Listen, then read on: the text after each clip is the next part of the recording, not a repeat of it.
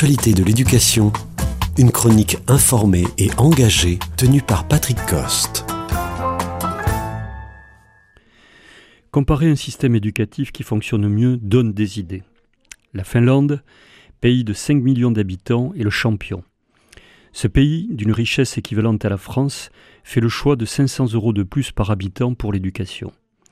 La gestion de ces moyens comporte moins d'administration centrale, avec une décentralisation au niveau municipal. Les résultats sont excellents pour le niveau atteint, pour l'égalité et le ressenti positif au sein de l'école. Comme les trois pays en tête en matière d'éducation, le bilan est très favorable sur l'emploi, la productivité et la croissance. Nous allons voir que cette réussite tient à l'utilisation des moyens, aux objectifs et au style d'une gouvernance. Pour les moyens, la moyenne des effectifs est de 20 élèves par classe. Une école de 250 élèves dispose de 5 professeurs en surnuméraire et des, assistants d'éducation. Les collèges et les lycées d'une taille de 400 à 500 élèves ont un conseiller d'orientation pour 200 élèves contre 1500 en France il n'y a pas de CPE et de vie scolaire dans un climat apaisé. Le métier de professeur est considéré avec un salaire supérieur de 8000 euros à l'année par rapport à la France. Il y a un reçu pour 15 candidats pour devenir professeur des écoles, ce qui laisse pantois au regard de notre crise du recrutement. Pour les objectifs, la formation à l'autonomie est essentielle.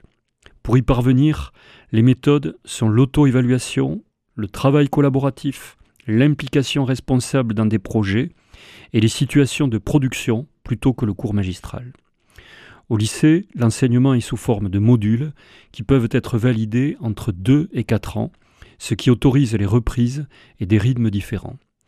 L'ambiance de la classe donnerait à un français l'impression d'une anarchie, alors que le respect et la tolérance qui règnent est indéniable. On n'hésite pas à extraire les élèves du groupe classe pour des remédiations. Chaque élève est accompagné et les écarts de niveau sont réduits.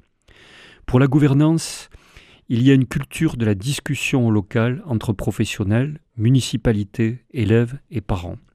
Les valeurs qui dominent sont la confiance et la responsabilité de tous.